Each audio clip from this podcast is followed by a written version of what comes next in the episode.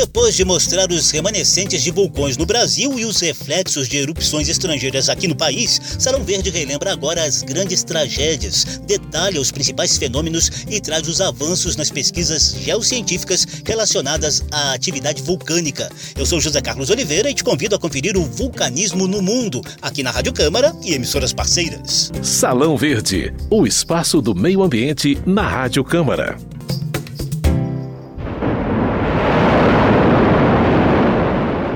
Nem todos os vulcões do mundo são monitorados. E alguns que estão adormecidos há muito tempo, que às vezes são considerados até extintos, eles ninguém dá muita atenção para eles. Foi o caso do vulcão Chaitén, lá no Chile, eh, no ano de 2008. Um vulcão que estava adormecido há 10 mil anos, acreditava-se que fosse extinto num dia lá, cerca de 5 mil habitantes, que tinha essa vilinha. O que aconteceu foi, as pessoas começaram a sentir tremores de repente, muito intensos, sinalizando então que, o, que algo estava acontecendo. Em torno de 6 quilômetros de profundidade, veio magma rasgando, criando caminhos até é, entrar em erupção. Foi uma erupção explosiva, explodiu o domo de obsidiana que tinha em cima desse vulcão. Obsidiana é um tipo de vidro vulcânico, ele pulverizou aquele vidro vulcânico, aquele domo. Todas as florestas em volta morreram, né? As florestas do bosque valdiviano, floresta de árvores centenárias. Ele fica dentro de um parque, de uma reserva, né, chamada Pumalim. E aí essas pessoas é, não imaginavam que esse vulcão fosse entrar em erupção, nem os vulcanólogos, nem os cientistas. Mas mesmo assim conseguiu-se fazer evacuação das pessoas do vilarejo, né, de barco, então não teve nenhuma perda de vida. Mas a cidade foi destruída. Hoje é um museu a céu aberto, Chaitén, parte da cidade foi construída em outra área, porque as casas estão lá soterradas por cinzas vulcânicas. A cidade, o vilarejo ganhou uma praia com centenas de metros mar adentro. Então é, são os efeitos do, da erupção. Esse é o vulcanólogo Marcel Leonard Besser, do Serviço Geológico do Brasil, relatando o despertar do vulcão Chaitén, depois de décadas adormecido lá no Parque Nacional Pumalim, que fica na região dos Lagos do Chile, no sudeste do país. Assim como o Chaitén, existem cerca de 1.500 vulcões potencialmente ativos no mundo, segundo o Instituto de Geociências de Barcelona, na Espanha. Mais ou menos 50 estão em plena atividade, como o vulcão Cumbre Vieja lá nas Ilhas Canárias, que causou temores de tsunami aqui no nosso litoral. Por causa disso, Salão Verde já mostrou uma edição batizada de Vulcanismo no Brasil. Hoje, a gente volta ao tema com foco nas belezas e também nos estragos que os vulcões têm provocado no planeta ao longo de várias eras geológicas geológicas. Geológicas. Novidades e curiosidades sobre a dinâmica do planeta e da natureza. Geológicas.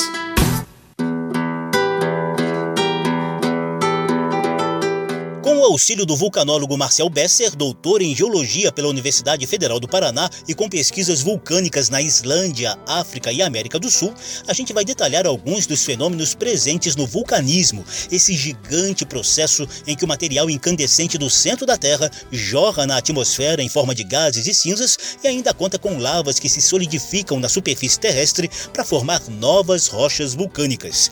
Entre os fenômenos do vulcanismo existe, por exemplo, o fluxo piroclástico, que é uma erupção ao mesmo tempo espetacular e devastadora, marcada por cinza e poeira projetadas da boca do vulcão para a parte baixa da montanha em forma de nuvem ardente, com velocidade de até 200 km por hora. Daqui a pouquinho, o Marcel vai nos contar uma tragédia envolvendo esse fenômeno dos fluxos piroclásticos ocorrido na Martinica. Agora, o vulcanólogo vai decifrar outro fenômeno devastador, o lahar.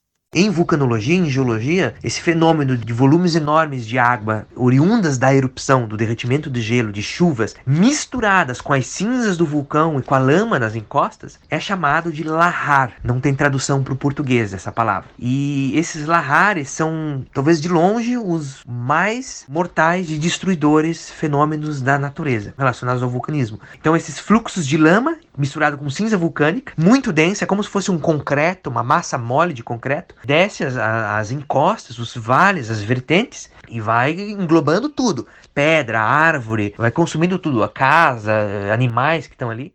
Já o geyser, apesar de perigosíssimo, é um fenômeno vulcânico com áreas de espetáculo. Um geyser, ele é uma fonte de água termal de origem vulcânica jorrante e periódica. Então, para ser um geyser, a água tem que ser aquecida por um sistema magmático vulcânico raso e ela tem que jorrar na forma de jatos de tempos em tempos. E como que esses geysers eles se formam? Uma maneira bem legal de comentar isso é comparando com a panela de pressão. Quando a pressão lá dentro da panela chega a determinado nível, ela consegue romper aquela válvula de escape. No geyser, a mesma forma. Há um acúmulo de água sob pressão dentro das rochas, embaixo, em fissuras, em bolsões. Quando essa pressão pelo aquecimento lá da fonte vulcânica, ela é capaz então de romper, vamos dizer assim, a válvula de escape da crosta e aí ir para cima, na forma de um jato, exatamente como uma panela de pressão. O vulcanólogo Marcel Besser detalha agora a ação dos vulcões submarinos, que ampliam o assoalho e a dimensão dos oceanos. São as chamadas dorsais oceânicas. Se você pedir, né, para uma criança desenhar um vulcão, ela logo vai fazer aquele conezinho perfeito, aquela coisa, um vulcão típico desses vulcões terrestres, a Cordilheira dos Andes e tal. Mas existem muitos vulcões que são submarinos, que a gente não vê. Existe um, um importante vulcanismo na Terra que está construindo todos os dias o nosso assoalho oceânico. Vamos explicar melhor, vamos comparar assim. Vamos pensar nas placas tectônicas do planeta Terra. Uma placa tectônica, ela envolve uma parte de continente, que está acima do, dos oceanos, né? E uma parte que está lá submersa, a gente não vê.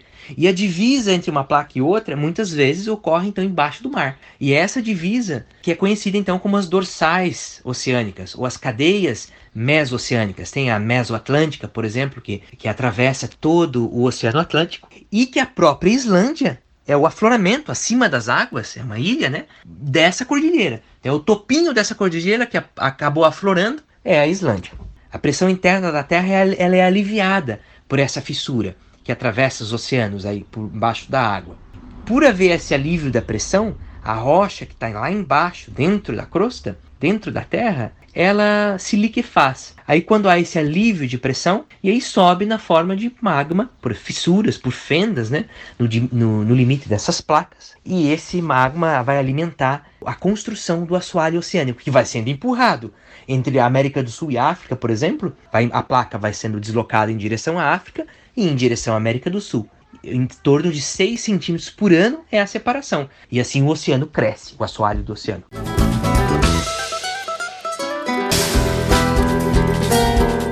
Pena que o tempo seja curto para falar de todos os belos e devastadores fenômenos do vulcanismo.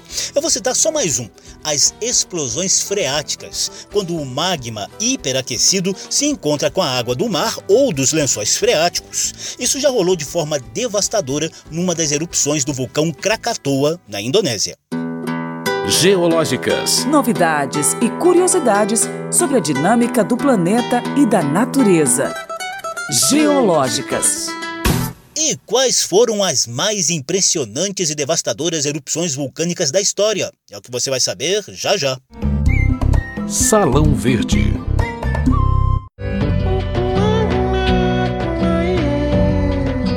Vulcanólogo Marcel Besser nos ajuda agora a contar as histórias e as curiosidades em torno de grandes tragédias de origem vulcânica. Algumas de tão antigas só foram registradas em documentos históricos, outras foram detalhadas ao extremo. O conjunto de todas elas fornece os dados que permitem a melhoria do monitoramento e da prevenção de novas catástrofes nos dias de hoje.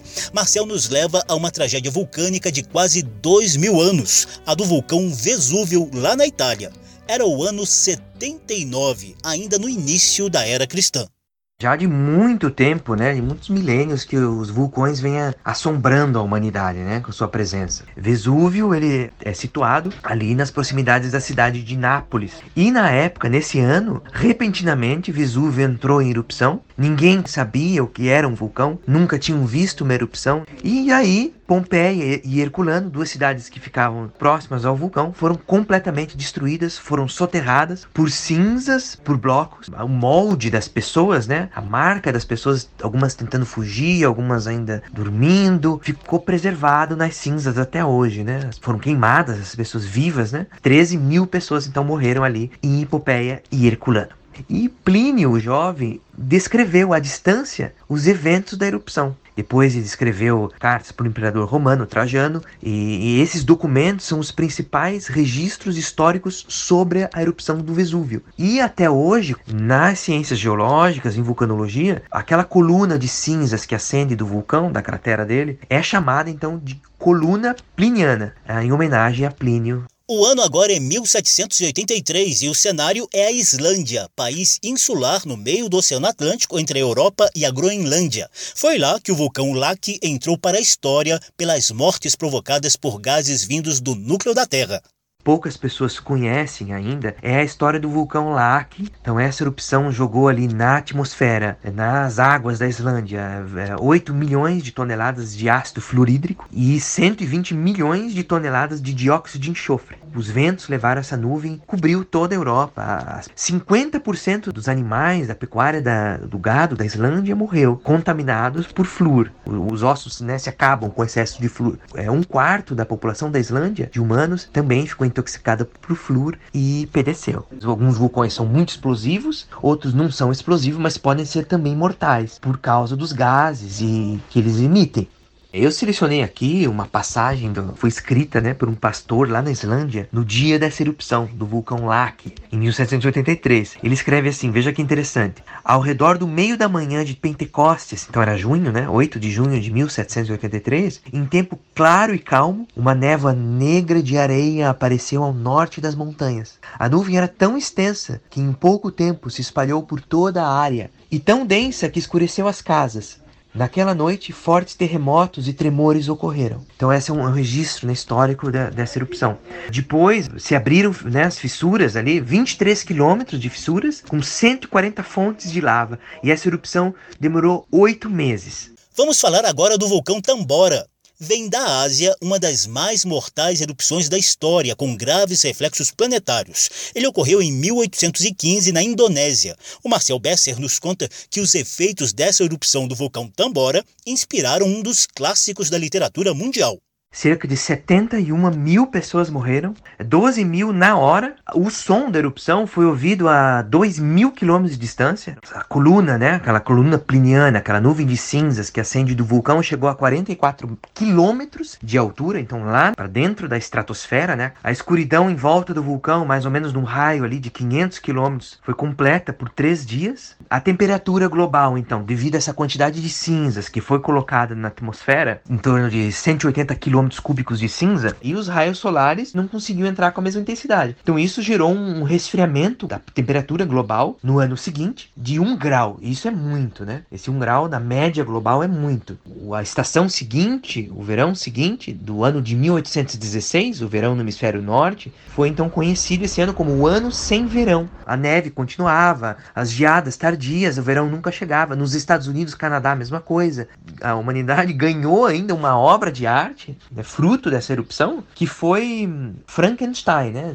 Mary Shelley, ela escreveu o início desse, desse livro no verão de 1816. Estava tão horrível aquele verão, propiciou então essas histórias de terror, né? E além disso, uma outra curiosidade é que nesse inverno de 1815, depois do inverno de 1816, nós tivemos neve vermelha e marrom em vários lugares da Europa, uma neve suja de cinza vulcânica.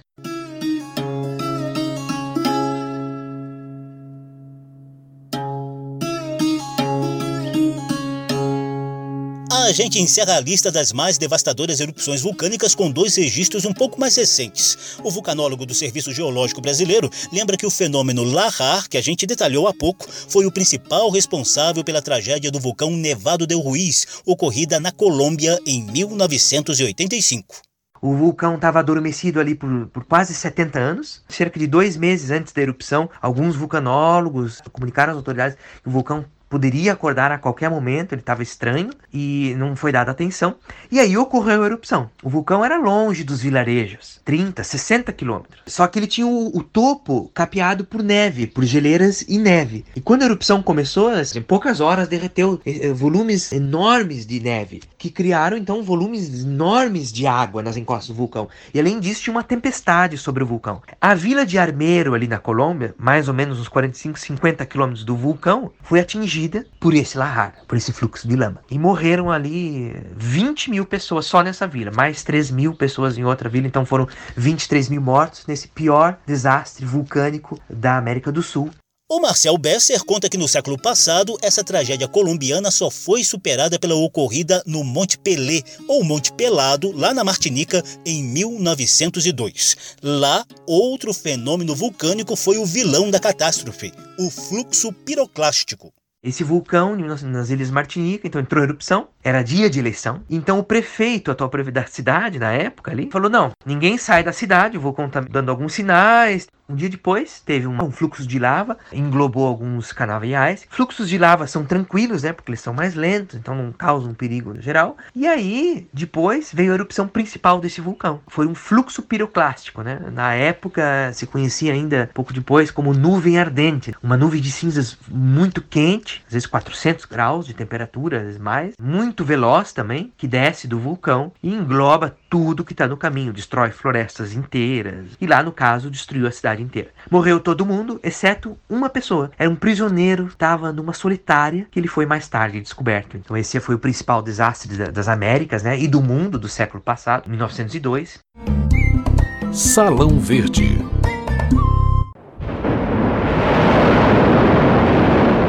Só para lembrar, essa é a segunda edição sobre vulcanismo. Na primeira, o foco foi no Brasil e a gente falou das pesquisas do Marcel Besser em torno da comparação de registros vulcânicos recentes da Islândia, um país insular erguido por erupções magmáticas bem no meio do Oceano Atlântico, com as rochas vulcânicas mais antigas do Brasil e da Namíbia, na África. Já rolou uma expedição à Islândia em 2019 e já tem outra no radar. Agora a erupção ocorreu lá perto da capital, uma região que não ocorria vulcões há séculos. E aí nós tivemos essa erupção do Fragalas Fiat, mais ou menos assim que se pronuncia esse vulcão que está ativo na Islândia agora. Então eu não vi esse vulcão. A ideia é agora em dezembro ou, ou janeiro ir para a Islândia tentar ver o vulcão ainda em erupção, né? Se a erupção dele permanecer.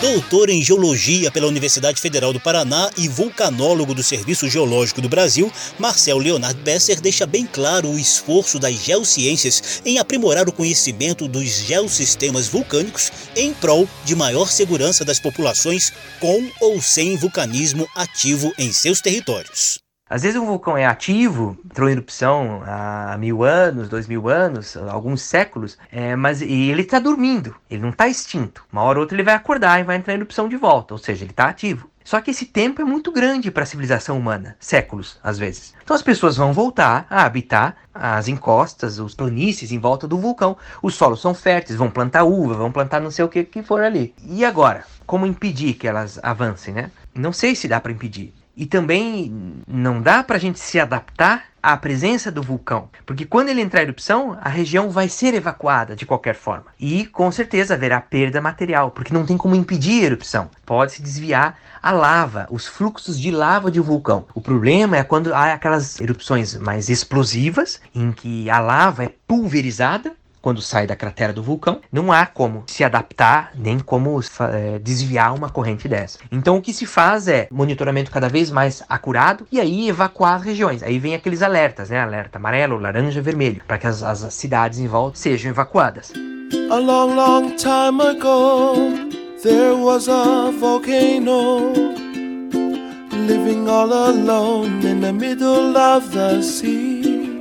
Salão Verde tratou do vulcanismo no mundo. Eu também te convido a conferir a edição batizada de Vulcanismo no Brasil. Nas duas, tratamos de fenômenos vulcânicos, grandes tragédias, monitoramento, prevenção de catástrofes e avanços nas pesquisas científicas. O programa teve produção de Lucélia Cristina, edição e apresentação de José Carlos Oliveira. Se você quiser ouvir de novo essa e as edições anteriores, basta visitar a página da Rádio Câmara na internet e procurar por Salão Verde. O programa também está disponível em podcast. Obrigadíssimo pela atenção. Tchau. I wish that the earth see the sky up above will send me someone to love. Salão Verde, o espaço do meio ambiente na Rádio Câmara.